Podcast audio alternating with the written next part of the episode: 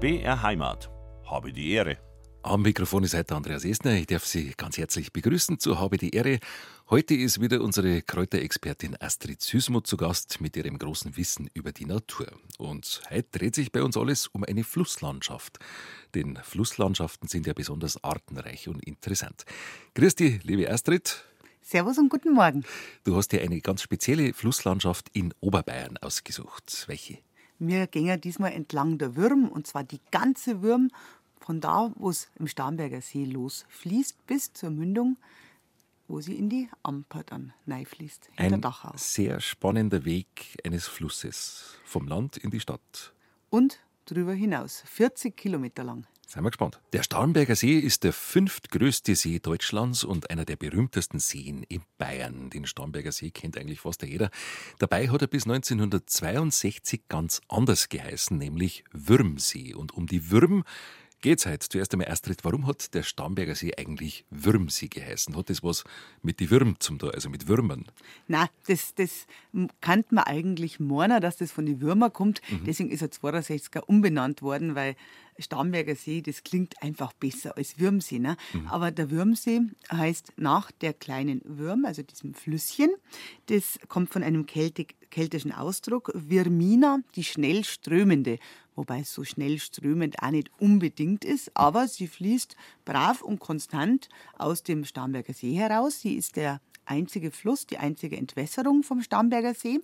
Der Starnberger See hat ja wenig Zuläufe auch, also eigentlich nur die Osterseen, Ache und der Meisinger äh, See, am Meisinger Bachamoy, einfach so ganz kleine, der speist sich aber vor allem als aus äh, Grundquellen der Starnberger See und hat diese einen Abfluss, die Würm. Und die ist auch nie besonders groß oder hochwassergefährdet, weil zum einen ist dahinter oder wo die rausfließt aus dem Starnberger See ja das Leutstädtner Moos als Puffer drin und zum anderen hat der Starnberger See als grundwassergespeister See nie diese extremen Höhenunterschiede von Schmelzwasser oder sowas. Es kann einmal sein, dass er Hochwasser hat, wie damals 99 das Pfingsthochwasser, da war viel Wasser. Aber da hat wieder das Leutstädtner Moos als ökologisch ganz, ganz wichtiger Ort eben das Wasser gespeichert und langsam die Würm runter abgeben.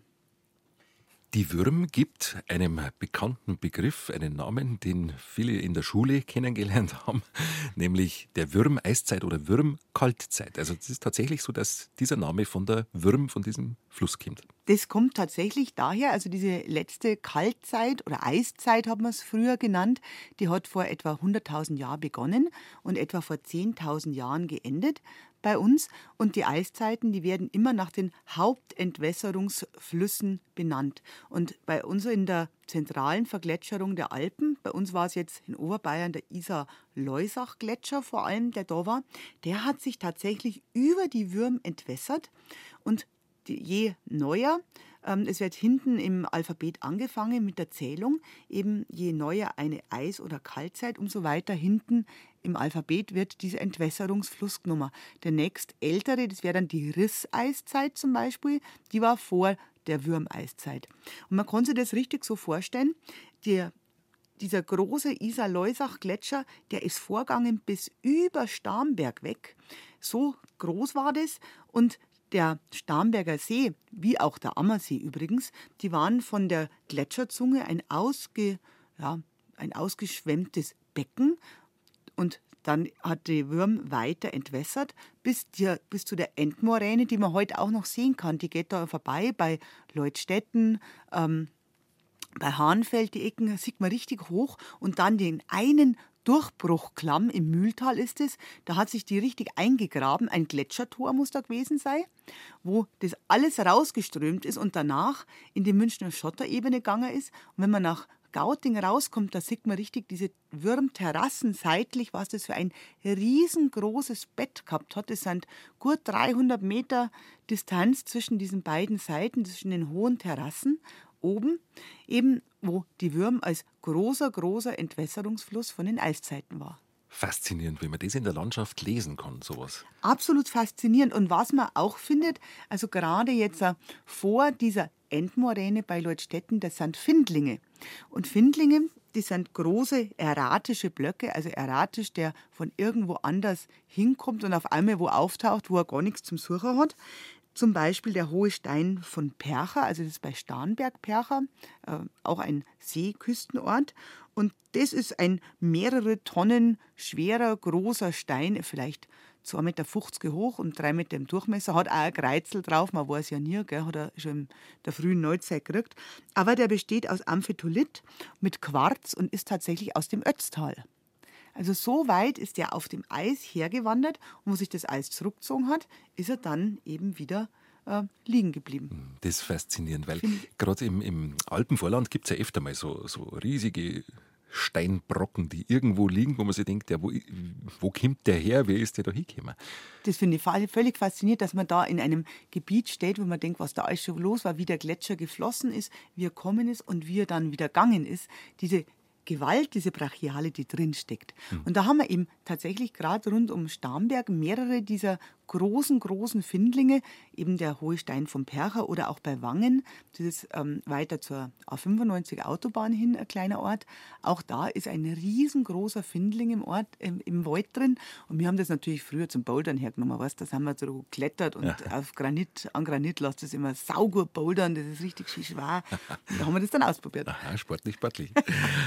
Wie lang ist die Würm?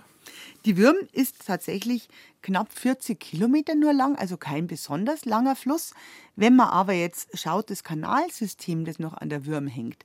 Man hat nämlich im in der frühen Neuzeit, also unter dem Kurfürst Karl Albrecht, einen Münchner Kanalsystem dazu gebaut. Also der hat es errichten lassen von Kriegsgefangenen und äh, mhm. ja, sonstigen mhm äh, zwangsrekrutierten Arbeitern. Und es sind 50 Kilometer Kanäle quer durch München, einmal nach Nymphenburg hin, um da diese ganzen Wasserspiele zu versorgen, aber dann auch weiter ähm, zum, über den Biedersteintunnel Richtung Schwabing und dann auch rauf nach Schleißheim. Und es sollte tatsächlich ermöglichen, einen Personen- und Warentransport quer durch die ganze Residenzstadt München. Hm. Gibt es heute noch, das sind etwa 50 Kilometer ähm, Kanalsystem. Wenn man jetzt noch alle Kleinkanälchen dazu rechnet, haben wir 100 Kilometer Würmwasser.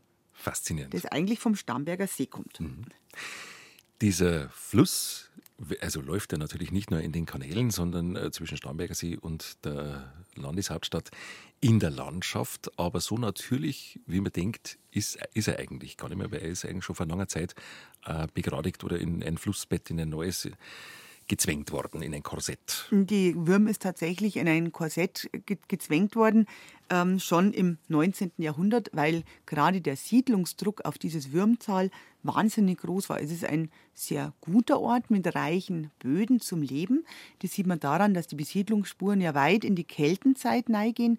Wir haben Hügelgräber, die sind ähm, etwa 1000 1500 vor Christus angelegt, also in der Keltenzeit. Mhm. Wahrscheinlich auch schon steinzeitliche Siedlungen irgendwo, die sieht man aber nicht mehr, weil eben so viel Besiedlung danach war. Auf jeden Fall waren auch die Römer da, ganz klar mit verschiedenen Hauptorten. Es ist die Römerstraße ja durchgegangen. Und dann sind diese ganz großen bajuwarischen Orte entstanden, diese ganzen Orte mit Ing. Ja, mir Kinder aus Ing ist so das Stichwort, mhm. wo wir heute im Grünen wohnen.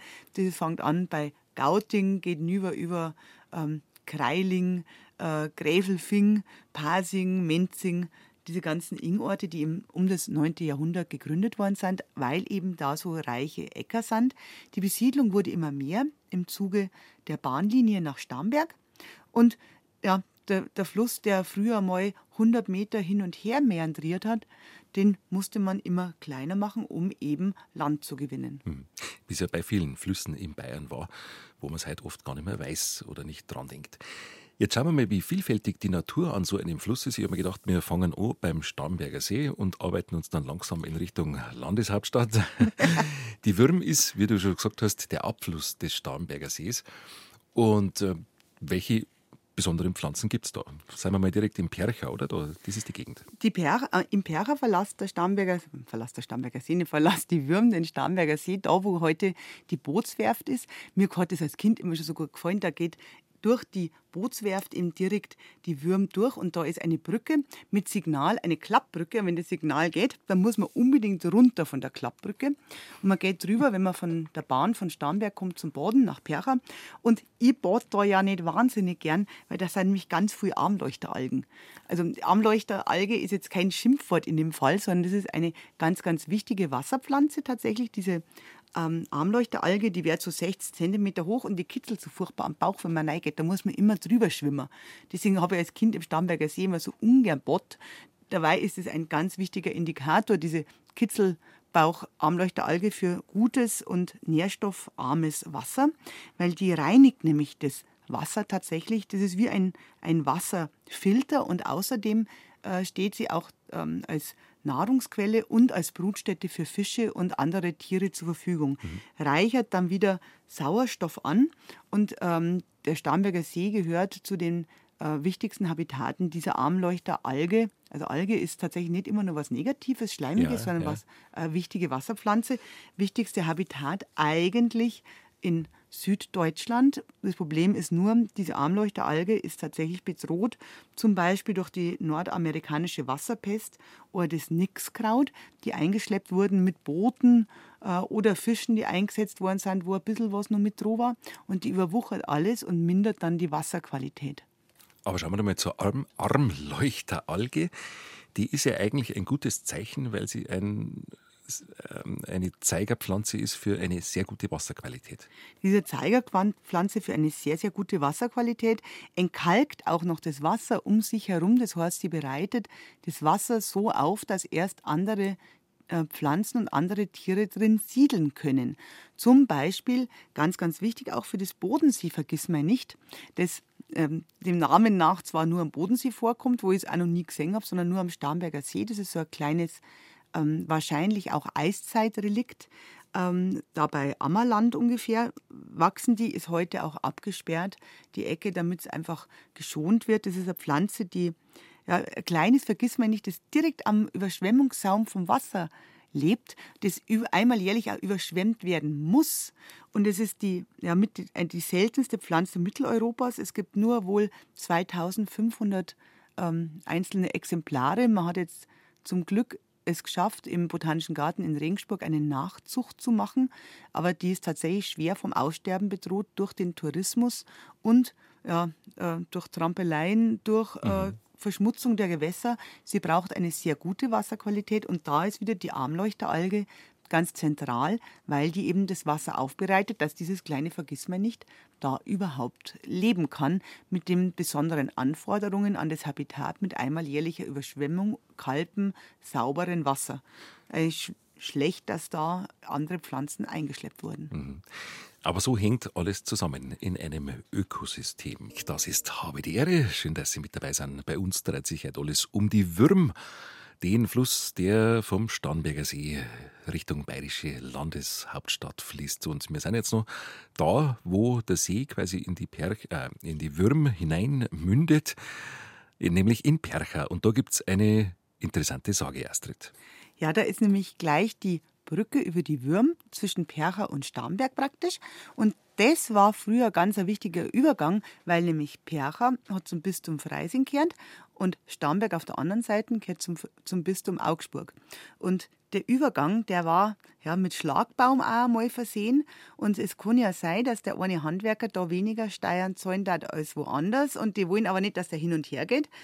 Und das hätten wir ja nachts machen müssen, dann sowas. Ne? Und vielleicht deswegen gibt es da die Geschichte von dem feurigen Pudel, der nämlich in der Nacht auf der Würmbrücken steht und alle verjagt und ins Leutstettener Moos schickt, die da kommen werden. Mhm. Furchtbar gefährlich, weil im Leutstettener Moos ist nämlich auch noch die Mooskur, heißt die. Und die Mooskur, das ist eine Kuh, die schreit ganz furchtbar. Und wenn man die hört, dann muss man der helfen. Da ist man einfach gezwungen hinzugehen. Und dann kommt man immer weiter rein ins Moos und irgendwann versinkt man dann. Das heißt, lieber nicht über diese Grenze Lieber nicht in der Nacht über die Grenze, was natürlich blöd ist, wenn man heimfährt irgendwie von den Berg und man muss über die Autobahnbrücken, äh, über die Starnberger Autobahnbrücken nach Starnberg, weil das ist nämlich genau, genau das. Aber ich will ja nicht als Handwerker umziehen, zum Glück. Ne? Und die Mooskur ist auch keine Kuh, die irgendwo schreit, sondern das gibt es wirklich. Das ist nämlich der Ruf der Rohrdommel.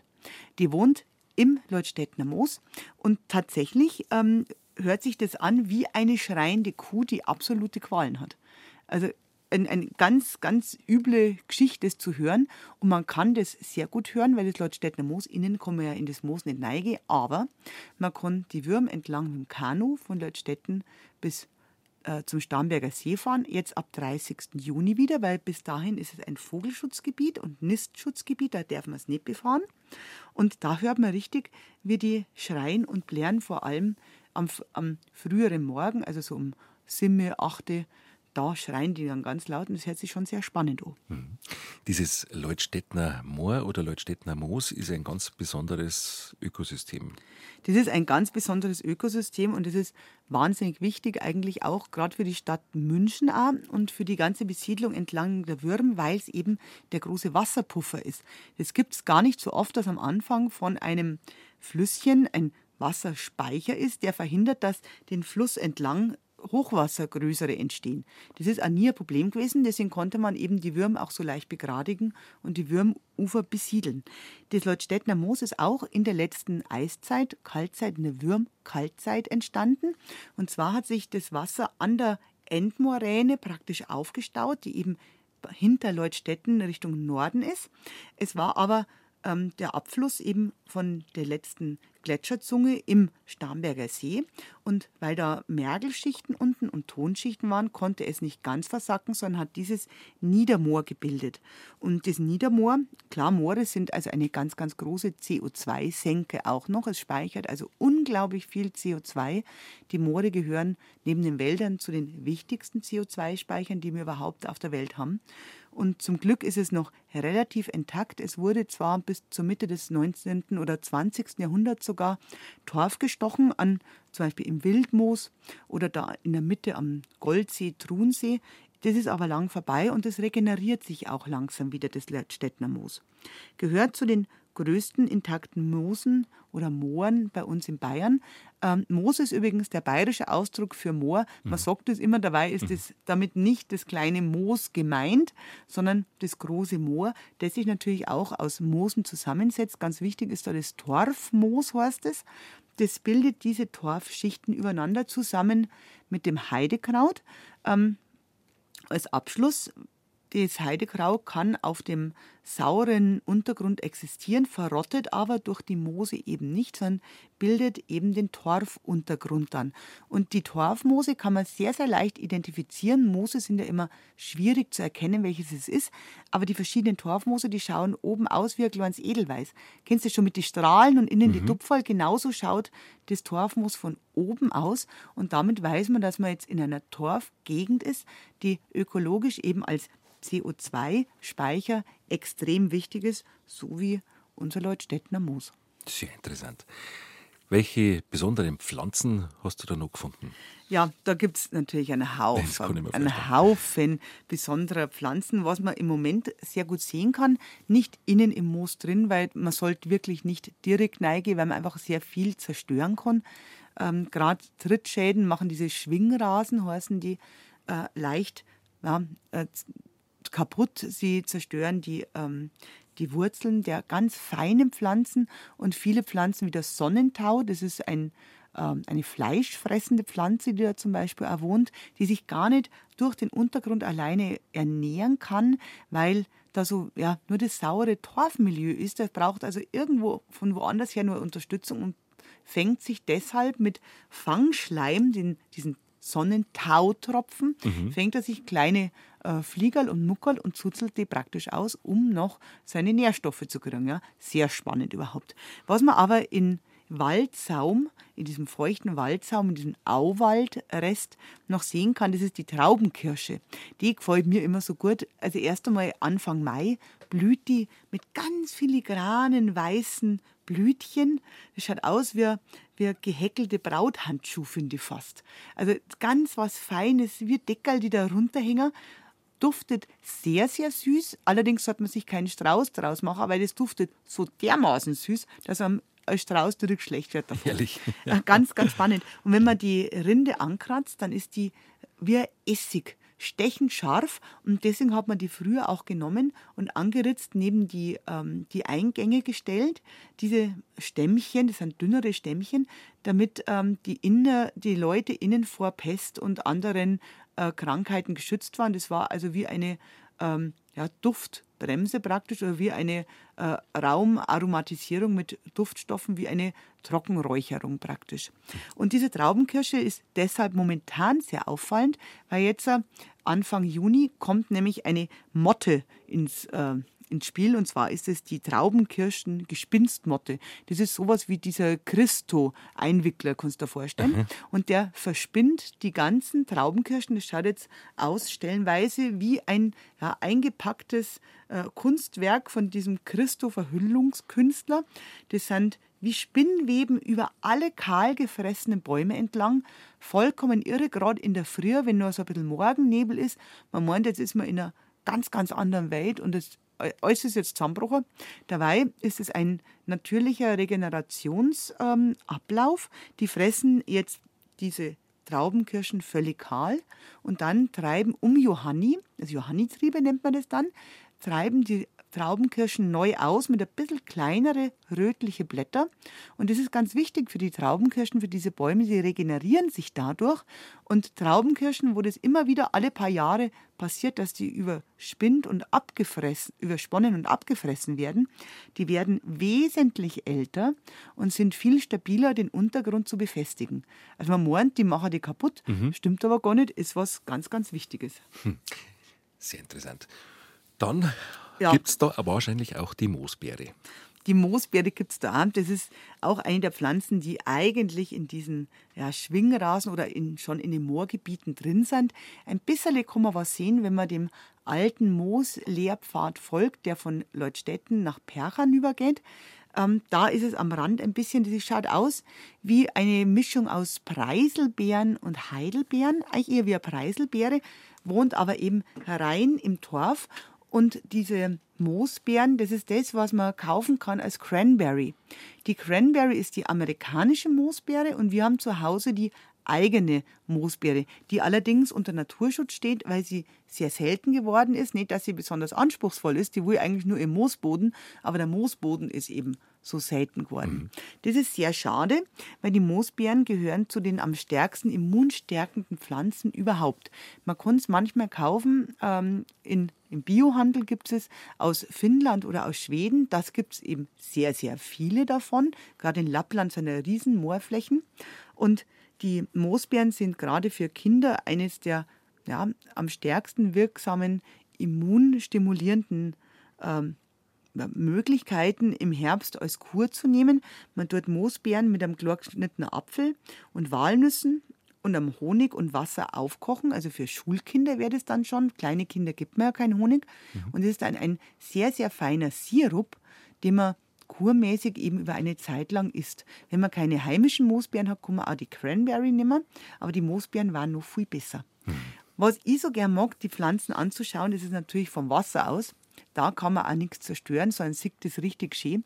Da fährt man am besten eben von Leutstetten jetzt nach dem 30. Juni wieder rauf zum Starnberger See. Gerade vor dem See mhm. kann man mal so ein bisschen Strom schnellen. Also flussaufwärts paddeln. Flussaufwärts paddelt man, da, da, da, kann man ein bisschen hinpaddeln. Genau. Und dann gibt es aber Altwasserarme und kleine Seen. Da gibt es den Truhensee und den Galgensee und den Goldsee.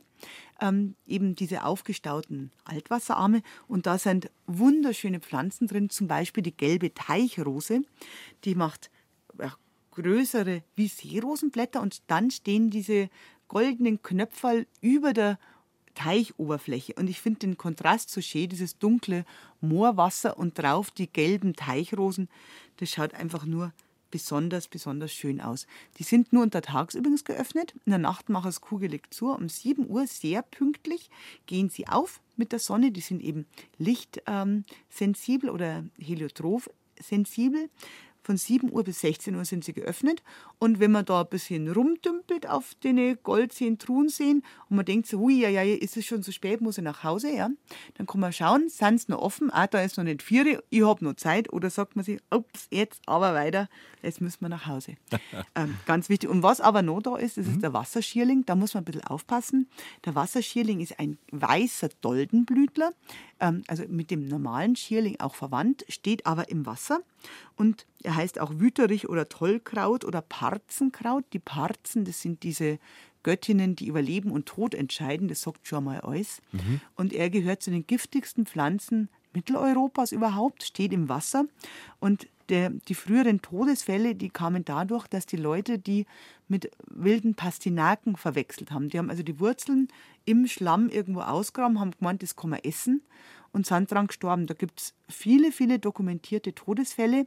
Das letzte war 1915, da sind russische Kriegsgefangene da in Hattenhofen, das ist auch Dachauer Moos, das auch von der Würm gespeist wurde damals übrigens.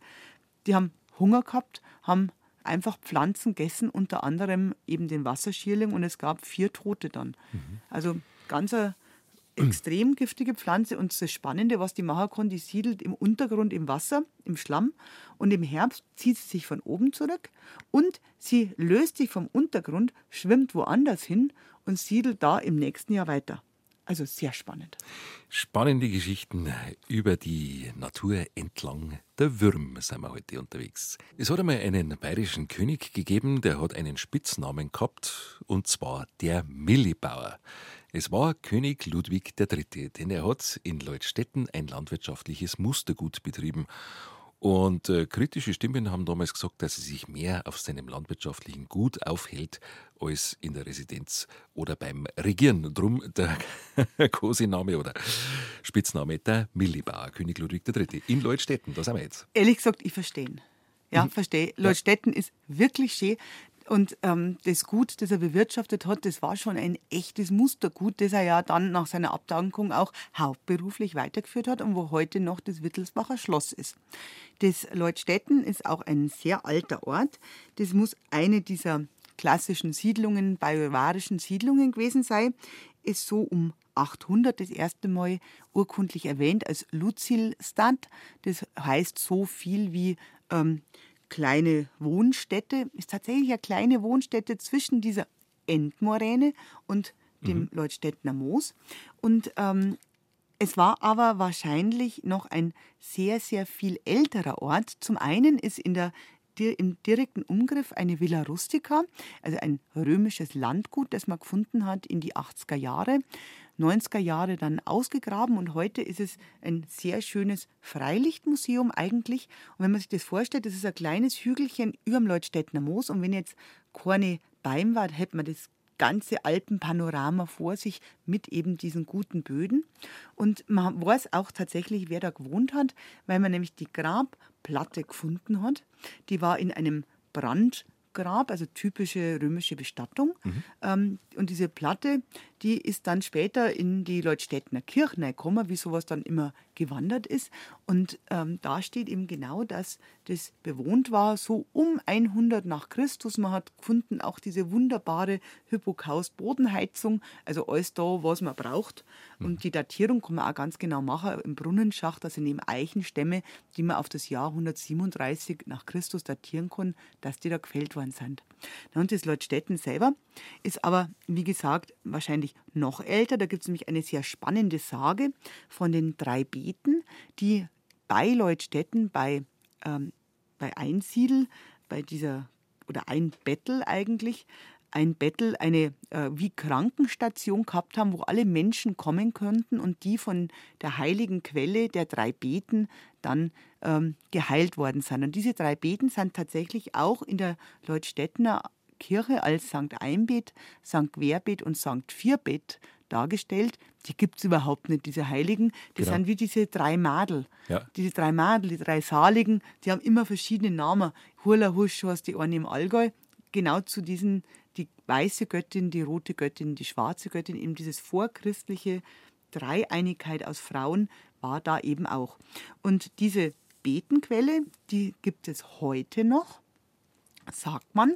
Ähm, das ist nämlich im Mühltal und ungefähr da, wo, ähm, wo damals der Durchbruch der Würm durch die Endmoräne war. Also dieses große Gletschertor, wenn man sich richtig vorstellen kann, hinten der blau schimmernde Gletschereis und dann kommt da rausgebrochen das Wasser.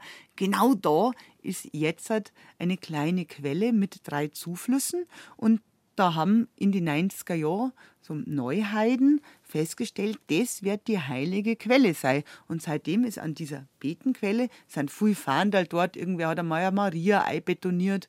Äh, also jede Couleur ist da, es holen auch viele Leute mhm. das Wasser. Das Bläde ist nur, das Wasser aus dieser Quelle, das kommt eigentlich vom Golfplatz etwa 50 Meter drüber und fließt relativ schnell durch das Konglomerat durch.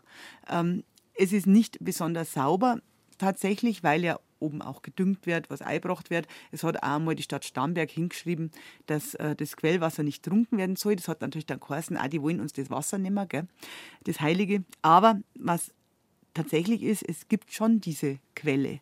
Und zwar ist die nicht in der Quelle, wo es jetzt ist, sondern die ist eigentlich ein Stück weiter nach Starnberg. Da ist das kleine, der kleine Weiler Petersbrunn.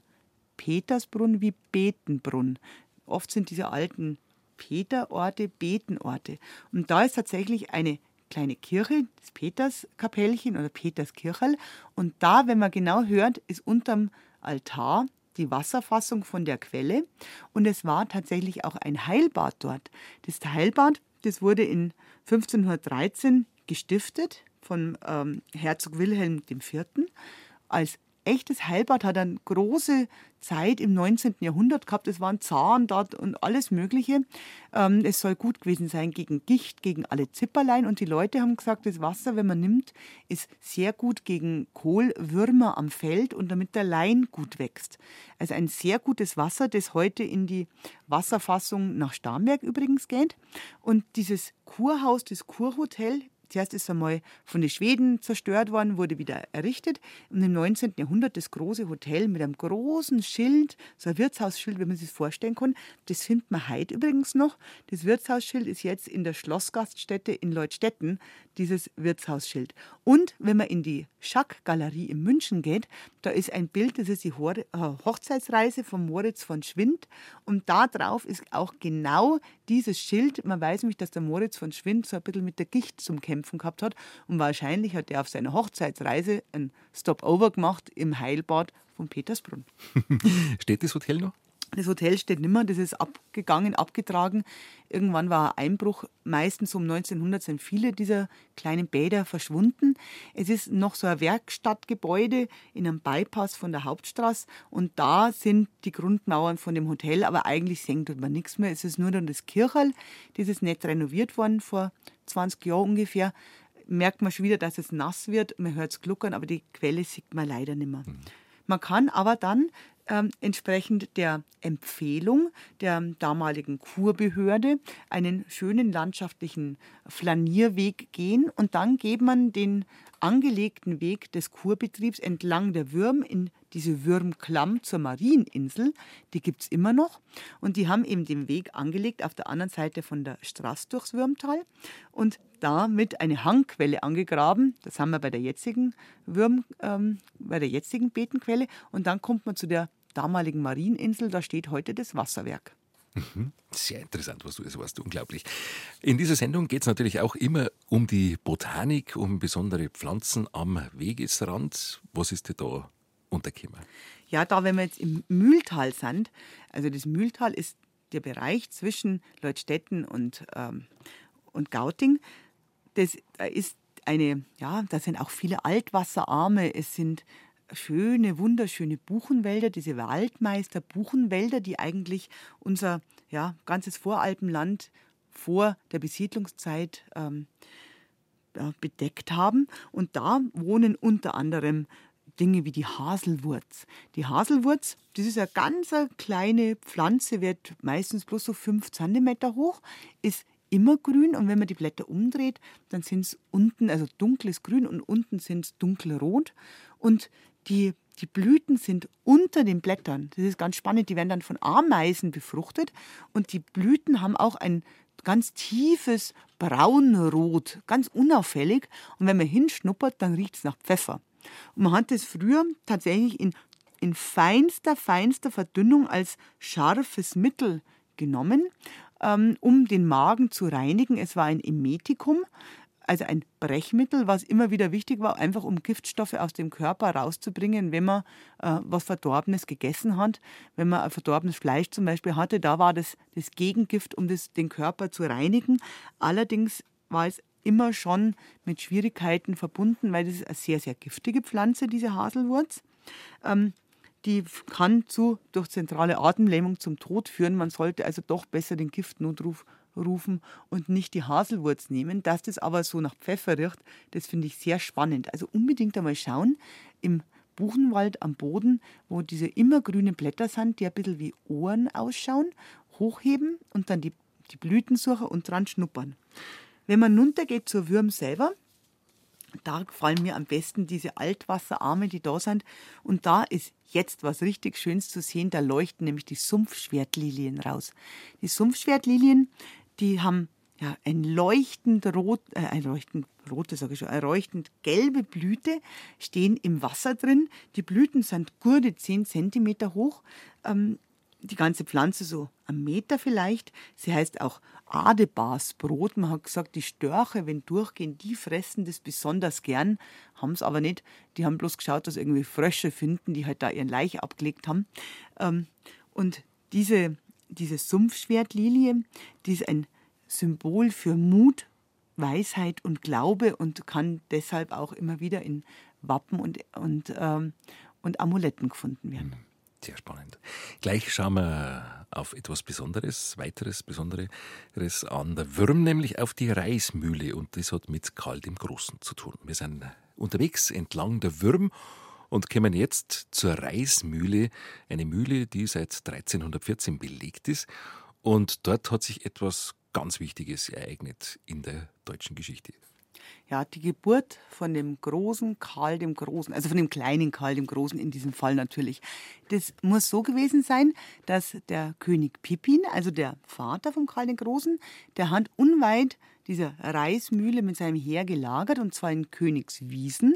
Das ist ein Ortsteil von Gauting jetzt, wobei das Königswiesen, das heutige, ist nicht das damalige Königswiesen, dieser alte Ort, der ist nur ein Stück weiter südlich. Da steht noch ein kleines Kirchel, das Ulrichskirchel heißt es, im Wald drin. Ähm, und da hat der eben gelagert und hat sich wohl verliebt in die Müllers Tochter. Die schöne Müllerin ist ja ein Klassiker. Ne? Und ähm, wie, es, so kommt, so menschlich, ist der Pippin weitergezogen und da war die schöne Müllerin für, mit ihrem dicken Bauch. Es wurde dann aber durch die frohe Kunde dem Pippin ein Pfeil überbracht als Zeichen, dass ihm ein Sohn geboren war. Und das war eben der Karl der Große. Er hat ihn auch brav anerkannt. So gehört es. Ja, und brav. der Karl der Große, dass der da geboren ist, das ist ganz sicher, weil steht immer noch die Wiege in der Reismühle. Okay, und Gauting hat deswegen auch mhm. das, die Kaiserkrone im Wappen drin. Ah, tatsächlich? Ja, ja, also das, das ist alles ganz real. Mhm. Und äh, was aber auch tatsächlich dazu stimmt, es ist unweit ähm, oder Richtung Leutstetten gibt es den Karlsberg mit der sogenannten Karlsburg. Und die Burgen sind ja immer nach ihrem Gründer benannt.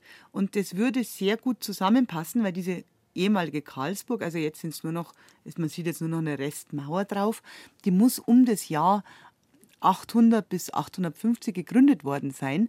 Und Karl ist kein besonders ähm, geläufiger Name bei uns in Südbayern. Also geht es wahrscheinlich auf den Karl den Großen zurück. Hm, sehr interessant.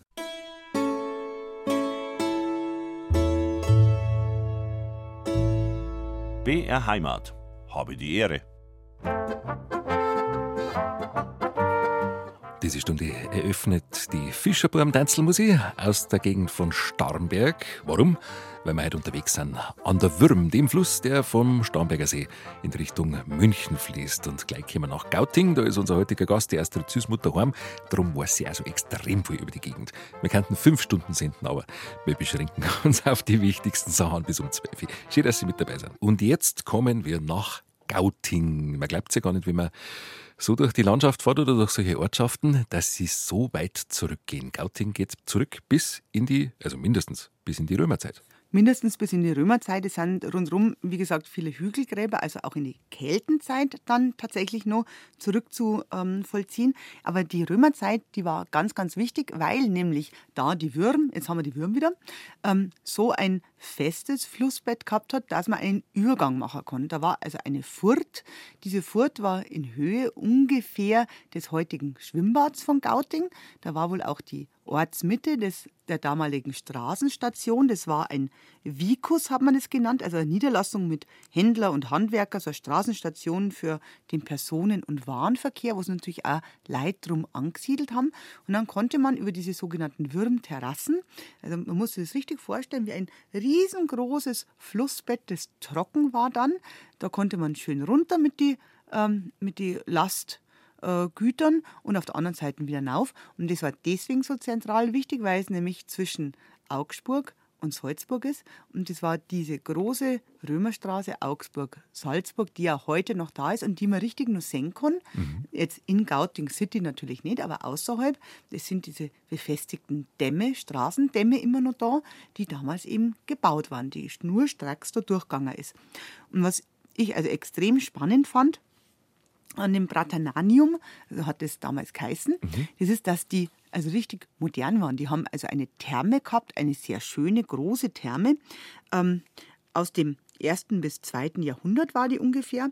Es war eine, ein Teil für die Damen und ein Teil für die Herren auf jeden Fall auch da. Richtig, richtig mit, mit warmem Wasser und Hypokaust und Kaldarium, also was man alles braucht. Es waren wohl schöne Fresken und Mosaike. Man hat farbige Fragmente bei den Ausgrabungen gefunden.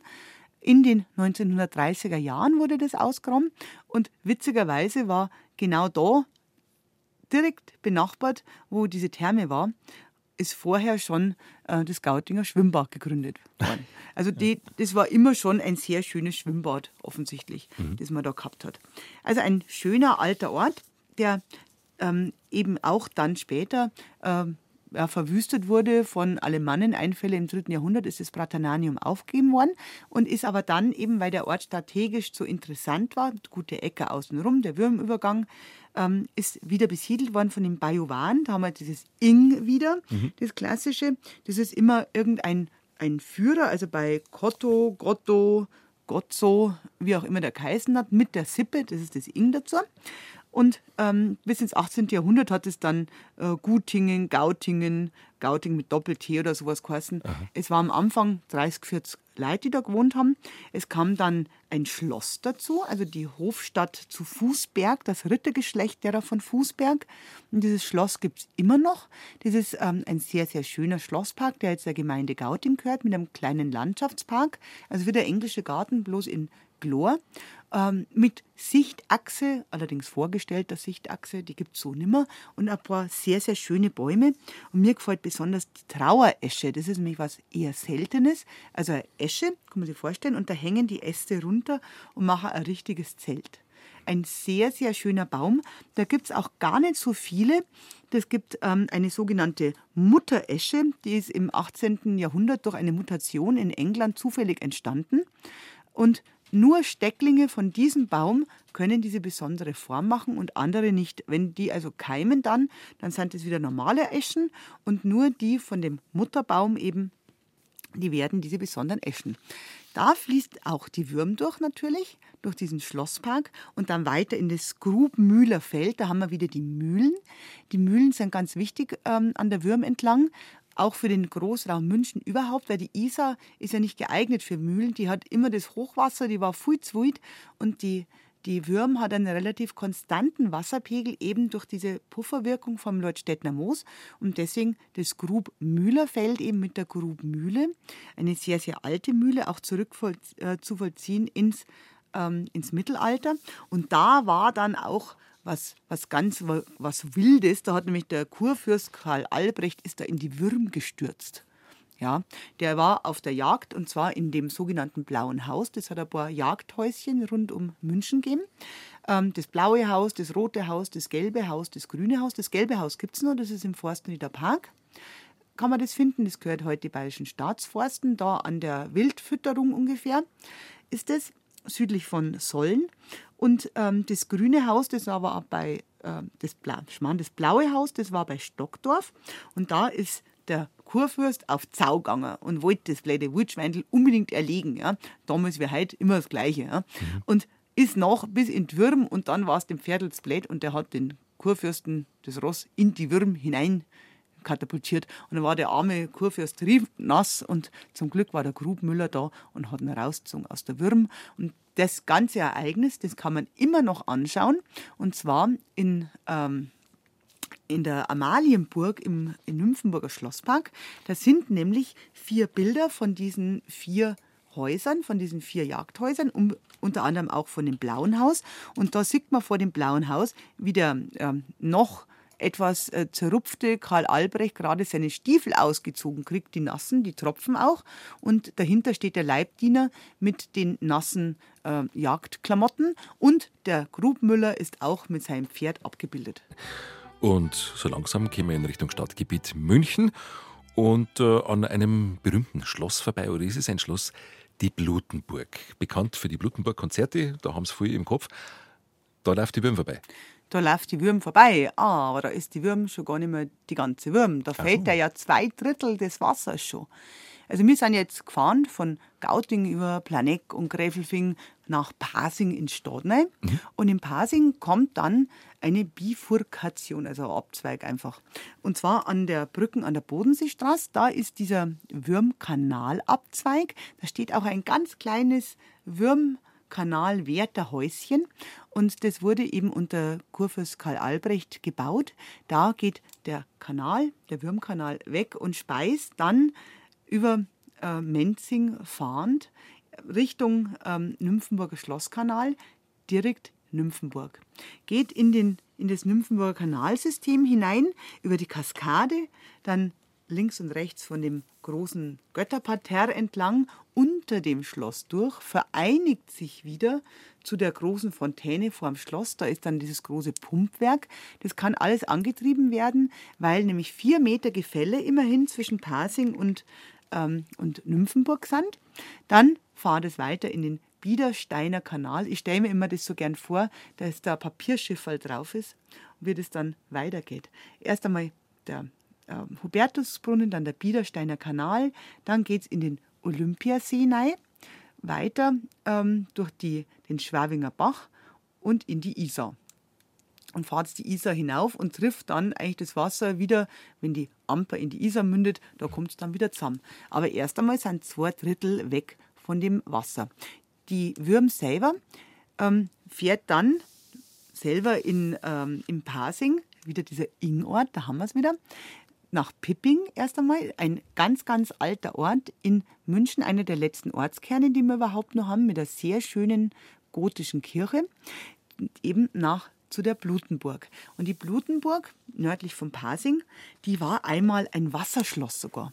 Die war echtes Wasserschloss und das sieht man heute noch an dem Blutenburgsee, der davor ist. Da kann man sich den Ring um die Burg vorstellen. Und der ist natürlich jetzt für mich als, als Kräuter, ja, Expertin, ein paar einen Kräuterhex sagen. Hm. Also als Kräuterexpertin besonders schön, weil es ja die Blütenburg eigentlich. Ja, Blutenburg kommt von Blütenburg und eben nicht das Blut. Und wenn man da heute hingeht, dann sieht man wirklich, was für ein Kräuterreichtum das ist. Und ich mag besonders gern am Abend in der Blutenburg sein, weil dann ist da so eine schöne Stimmung. Es ist am Sommerabend ganz lau und warm und es duftet nach Mandeln. Und dieser Mandelduft, das kommt von dem Mädesüß, das rundherum wächst. Also dieser kleine See, dieser Blutenburgsee, der ist wirklich rundherum bewachsen von Mädesüß und von Wolfstrapp, also so klassische Wasserpflanzen, die mit der Würm gekommen sind und sich da angesiedelt haben.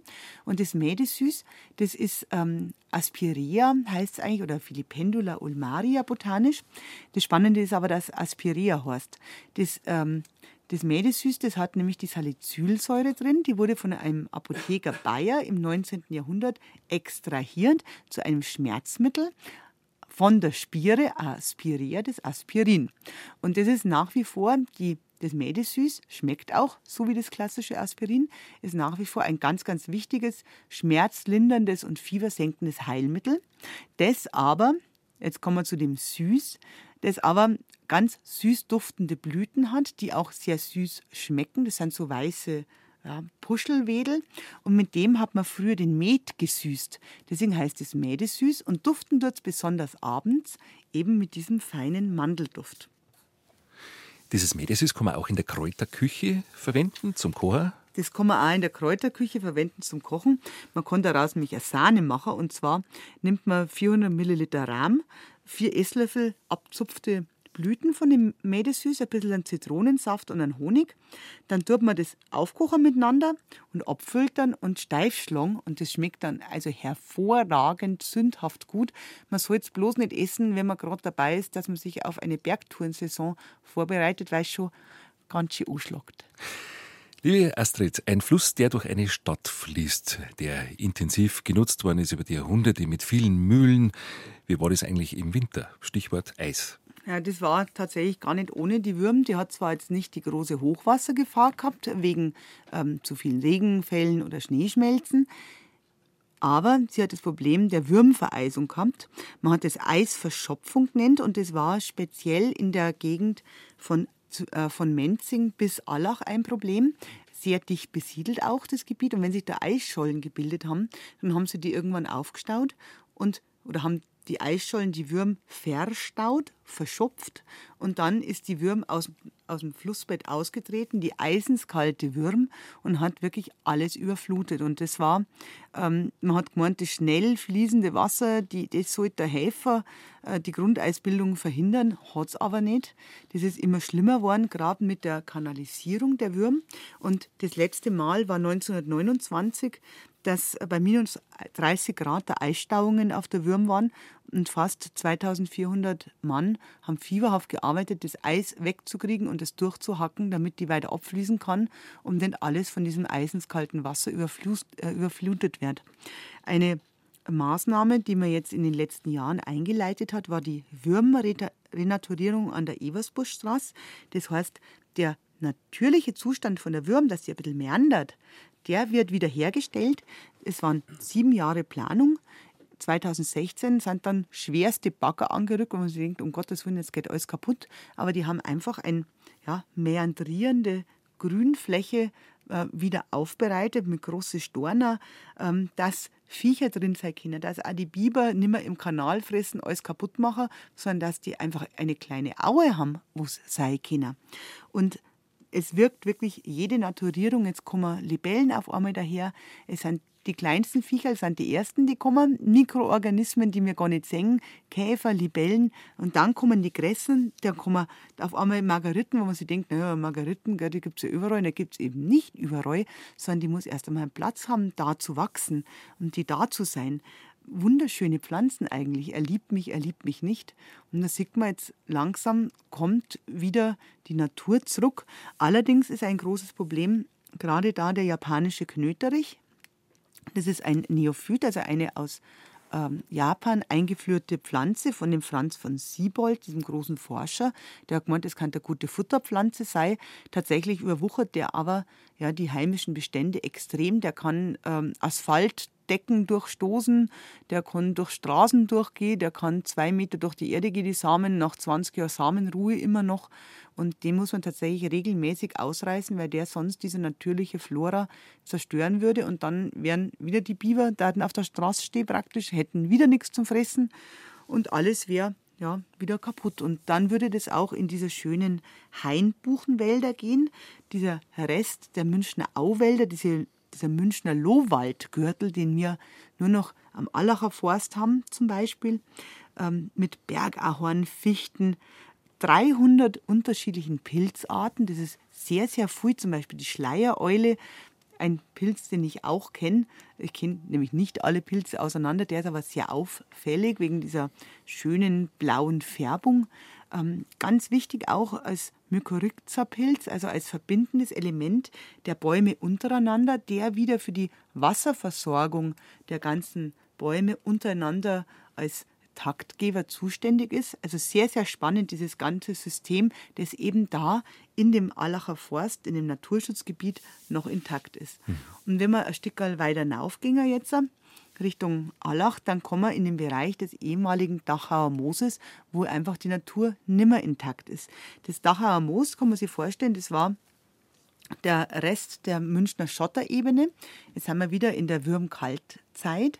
Der Rest der Münchner Schotterebene, der eben das Wasser geführt hat Richtung Norden zur Donau, wo das Wasser dann an der Donau angestanden ist und an dem tertiären Hügelland, wo es nicht mehr weiter fließen konnte. Es hat Moore, Moorsümpfe ausgebildet, aber dann auch durch den Kalk, den es mitgeführt hat, es kommt ja aus dem Kalkgebirge, aus den Bayerischen Kalkalpen, waren wieder an höheren Stellen Kalkablagerungen, so Kalktuffs, Moos-Trockenspalten nennt man das, wie zum Beispiel die Langwieder Heide. Also eine wunderschöne Landschaft eigentlich mit Moos und Mooren auf der einen Seite und dann diese Heideflächen auf der anderen Seite. Und die Langwieder Heide gehört heute noch zu den schönsten Streu- und ja, Trockenwiesen, die wir rund um München haben. Das sind Mehlprimeln und ähm, Kopfriede und der Duftlauch findet man, ein Laserkraut findet man, zum Beispiel auch die gelbe Spargelerbse, finde ich eine ganz schöne Pflanze. Man hat die früher auch angebaut als ja, Gemüseersatz. Sie schmeckt nach Spargel, äh, Spargelerbse, sie schmeckt nach Erbse und man nimmt die Triebe eben wie einen Spargel, die so schmecken. Die hat gelbe kleine Blütchen, schaut total schön aus und die reifen Samen ganz kleine Samen, rechte mühsame Arbeit, die zusammen, die kann man als Kaffeeersatz malen. Und was man auch da findet in dieser Langwieder Heide, das ist das echte Skorpionsmoos. Ein relativ leicht zu erkennendes Moos auch. Da stehen ja nämlich die oberen Spitzel hoch wie ein Skorpionschwanz in einem rötlichen Farbton.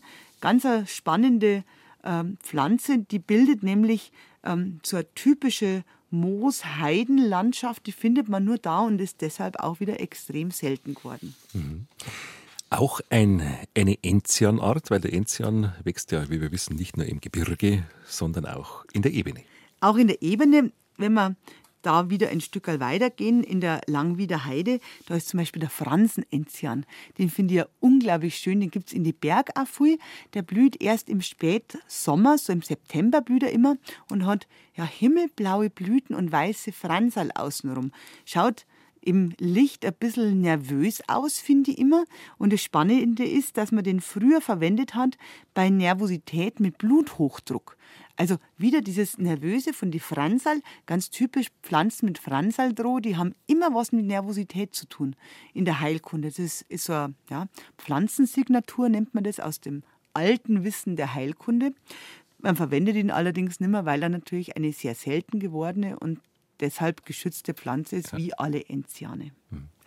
Faszinierend, dass in einem so dicht besiedelten Gebiet so viel Natur ist, so viel besondere Natur. Ja, vor allem, weil man es jetzt auch wieder zulässt. Weil jetzt diese ganz kleinen Bachel auch wieder fließen dürfen, wie das Schwabenbächel zum Beispiel, das bei dem jetzigen MAN ungefähr in die Würm wieder reinfließt, wo man gesehen hat, das sind unglaubliche Biotope im Kleinen.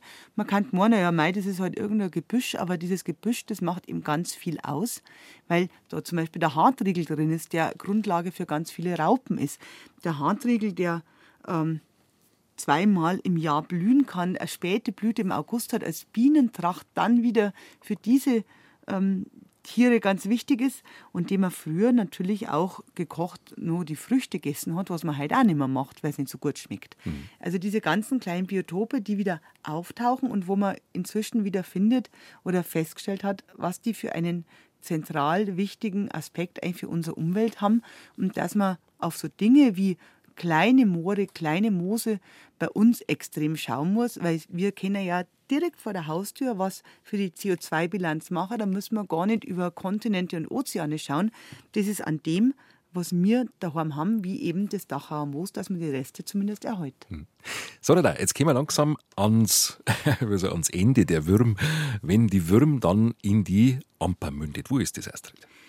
Ja, bei Hebertshausen, das ist also nördlich von Dachau, fließt die Würm in die Amper, die Amper bei Moosburg in die Isar, die Isar bei Blattling in die Donau und die Donau dann ins Schwarze Meer.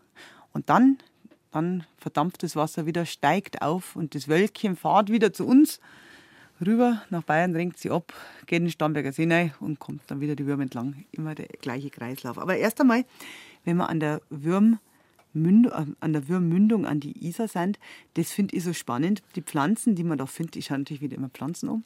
Die Pflanzen, die man findet, das sind echte Trockenpflanzen. Also jetzt nicht die Wasserlinse, die drin ist in der Würm, sondern was außen rum steht. Da steht das Johanniskraut. Das mag ja ganz trocken. Blüht jetzt auch gleich zu Johanni. Diese schönen gelben Blüten, die antidepressiv wirken und die man aber nicht einnehmen soll gleichzeitig mit der Antibabypille, sonst wird es nichts mit der Antibabypille. Ähm, die hebt es nämlich auf, da muss man aufpassen. Ähm, die, aus denen man das wunderbare Johanniskraut Rotöl für Wunden macht das ein so gutes Wund- und Heilmittel ist für Sonnenbrände. Also ganz trocken und heiß magst die, es wächst da die wilde Möhre, die Daucus carota, die bei uns ja die wilde Form der gelben Ruhm ist, die so gut schmeckt. Die braucht es auch ganz trocken mit ihren filigranen Dolden oben mit der einen schwarzen Blüte in der Mitte, wo man die zumindest als Doldenblütel immer gleich kennt und wo man dann auch wirklich rausziehen kann und die wilden Möhren essen. Die sind klein und lang, sehr geschmackvoll. Als Würzmittel übrigens ganz prima, gerade wenn man im Sommer unterwegs ist mit dem Zelt und was macht, Neischneiden, das wirkt nämlich gegen Salmonellen auch noch. Also das Essen heute sie besser. Also die Urform, also die Wildform von unserer gelben Rum. Die Wildform von unserer gelben Rum. Zur gelben Rum sind dann noch andere Nei gezüchtet, damit es die gelbe Farbe kriegt. Das wurde als ähm, ja, als äh, Darbietung für den holländischen König macht, für die Oranjes. Deswegen die orange Farbe. Deswegen die gelbe Ruhm. Eigentlich ist die Urmöhre weiß. So wie diese wilde Möhre. Passinake ist übrigens auch eine Wildpflanze, die entlang der, der Würm wächst. Die hat auch eine weiße Wurzel, äh, die man essen kann. Also das Weiße von der wilden Möhre. Und am Anfang aber von der Würm, da waren es lauter Sumpfpflanzen. Mhm. Das geht also vom, vom Nossen, Feuchten ins Trockenere über. Und ja, dann, dann sind wir langsam da dabei. Und äh, was mir so gut gefällt, wenn man schon an der Würmmündung an der Amper ist, dann muss man unbedingt noch nach Mariabrunn gehen. Mariabrunn, diese kleine, ja, wieder ein Kurbad, eigentlich wie am Anfang von der Würm des Petersbrunn. Man hat auch zur gleichen Zeit seine Hochzeit gehabt, da wo das schöne Kurhotel war in Petersbrunn bei Leutstetten am Leutstettener Moos. Da war im Mariabrunn die Amalia Hohenester zugange, die Mali, mhm. ähm, die Bauerndoktorin, genau. die alle heilen hat können. Aber sie hat wohl auch recht gehabt, weil immerhin hat ähm, die Tochter von Max I. Ähm, da zu dieser Zeit von der Quelle getrunken und konnte ihre Krücken stehen lassen. Mhm. Na, also hat schon gewirkt. Und was noch mindestens eine genauso schöne Quelle ist, das ist dann der Biergarten unter der Rosskastanie. Rosskastanie, die, der bayerischste aller Bäume, äh, macht es schön schattig im Sommer und man weiß genau, wann die Biergartensaison eröffnet ist. Das ist nämlich, wenn die Rosskastanie blüht. Obwohl es ja eine Pflanze ist, die aus der ähm, aus dem Süden kommt, aus dem Osmanischen Reich. Den haben die Türken mitgebracht als Pferdefutter gegen Pferdekoliken. Und es kam dann nach Wien, die Rosskastanie, und die hat ihnen so gut gefallen, die zuge zufällig gekeimten Rosskastanien, dass sie erst in die Barockgärten Neido haben. Und dann haben es die Brauer für sich entdeckt, die Rosskastanien über die Braukeller, über die Bierkeller zu pflanzen, weil es eben im Sommer schön schattig ist und kalt macht. Und Brotzeit kann man auch noch drunter machen im Schatten und es fällt auch kaum was runter. Deswegen mhm. sehr, sehr gut geeignet. Mhm. Ja. Die Rosskastanie. Und für Pferdel auch sehr gut geeignet, eben gegen die Koliken werden die verfüttert und wir sollten uns die auch anschauen, ähm, wenn mal wieder eine blöde Pandemie daherkommen sollte. Man hat nämlich festgestellt, 2022, dass äh, die Rosskastanie offensichtlich ähm, stark antiviral gegen das SARS-CoV-2 Virus ist. Okay, weiter. Ja. Auch, dieses, auch mhm. dieses hat man noch festgestellt und überhaupt Rosskastanien für die Bergsteiger interessant, wenn man einen Muskelkater hat und man nimmt ein Bad mit Rosskastanien. Das ist sehr entspannend und hilft auch, wenn man einen schweren Rucksack gehabt hat und ein bisschen mhm. Kreuzweh hat. Mhm. Aber die Badewanne wird wahrscheinlich dann noch lustig ausschauen. Ja, ein bisschen schmierig und seifig. Passt aber auch wieder gut. Da spart man sich das Duschgel schon mal oder den Badeschaum, weil das ja Saponine drin hat. Ähm, deswegen nicht erschrecken, wenn die Kinder im Auto auf der Rücksitzbank sitzen oder im Kindersitz und auf einmal Schaum vor dem Mund haben. Das kommt nur daher, weil sie an die Rosskastanien gelutscht haben. Habe ich als junge Mutter mal festgestellt, voller Erschrecken. Mein Kind hat glücklicherweise keinen Tollwut, sondern nur mit der Rosskastanie gespielt. Ähm, also da auch ein schönes Mittel, man kann auch tatsächlich damit waschen. Also Ah ein, ja, ein, ein, ja. ein schönes Waschmittel und eben auch für Kreuzschmerzen dann gut geeignet. Die Würm ist in die Amper geflossen. Damit haben wir die Würm erkundet, akustisch, aber man sollte sie auch in echt erkunden, wenn man Zeit hat.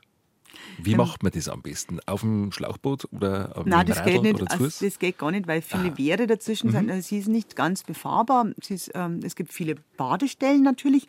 Was man aber auf jeden Fall machen kann, mit, der, mit dem Radl von Starnberg ähm, bis Hebertshausen zu fahren, den Würm-Radweg entlang, also knappe 40, ein bisschen mehr als 40 Kilometer, weil es immer außen rum geht. Man kann aber auch kleine Wanderungen machen, Streckenwanderungen zum Beispiel von Ohrmenzing über die Blutenburg nach Lochham oder nach Gräfelfing. Und was natürlich besonders schön ist, das mag ich, ein bisschen mit dem Kanu fahren, eben von Leutstetten nach Starnberg ab dem 30. Juni jetzt wieder. Ja, oder man sagt, man macht wirklich eine große, lange Wanderung. Man geht richtig von Starnberg hinauf bis Mariabrunn und dann hat man sich aber auch den Biergarten mit allem drum und dran verdient. Tja, das meine ich auch, noch 40 Kilometer. Liebe Astrid Süßmuth, traditionsgemäß schauen wir jetzt noch in den Heiligen Kalender und da steht heute unter anderem der heilige Antonius drin. Genau, der heilige Antonius, und zwar der Einsiedler und nicht der von Padua, der mit mir immer sehr viel Arbeit hat, weil das ist ja der, den man braucht für die verlorenen Sachen, gell? und da bin ich schon Brauchst du ab und zu? Den brauche ich immer wieder, ja. Holt mir, was ich finden muss. Aber was mir jetzt brauche, ist der heilige Antonius mit einem guten Wetter. Das ist nämlich ganz wichtig, weil das gute Wetter zu Antonius, also St. Anton gut Wetter lacht, St. Peter viel Wasser macht. Ja, das ist mal das eine, dass man weiß, wie das Wetter wird. Also St. Peter ist der 29. Juni. Aber vor allem ist ähm, wichtig, dass an äh, Antonius starker Regen geht mit der Gerste wohl daneben und auch mit dem Rocken, weil dann werden nämlich kommen viel Schwammerl, viele Pilze, unter anderem auch im Getreide, wenn es jetzt verregnet wäre. Und dann entsteht das Mutterkorn. Und das Mutterkorn, das ist also ein Pilz, der in seiner Dauerform ausschaut wie ein schwarzes Korn auf Gerste und auf Rocken und eine Vergiftung macht.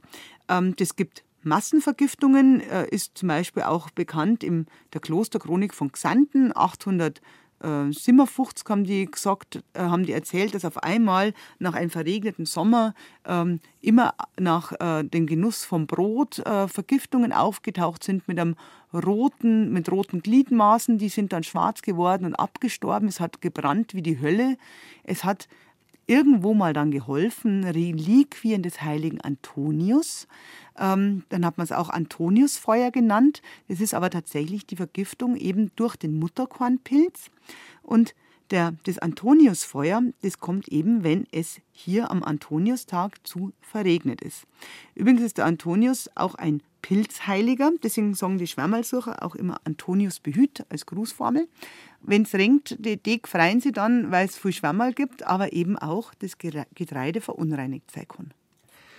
Jetzt ähm, hast du gesagt, wenn es jetzt schön Wetter ist an Antonius, dann wird es auf Peter und Paul regnen? Dann wird es auf Peter und Paul regnen. Wie wahrscheinlich ist das?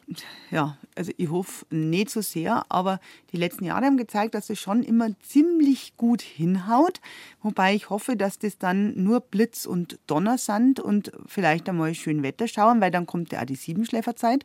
Und wenn es da verringt ist, dieses Blätte schaut schlecht aus für unseren Sommer und ja, verringter Sommer kann ich jetzt irgendwie langsam auch nicht mehr sehen nach dem. Mai. Es ähm, gibt auch noch eine interessante Wetterregel. Es ist ja heute nicht nur Antonius, sondern auch die heilige Margret.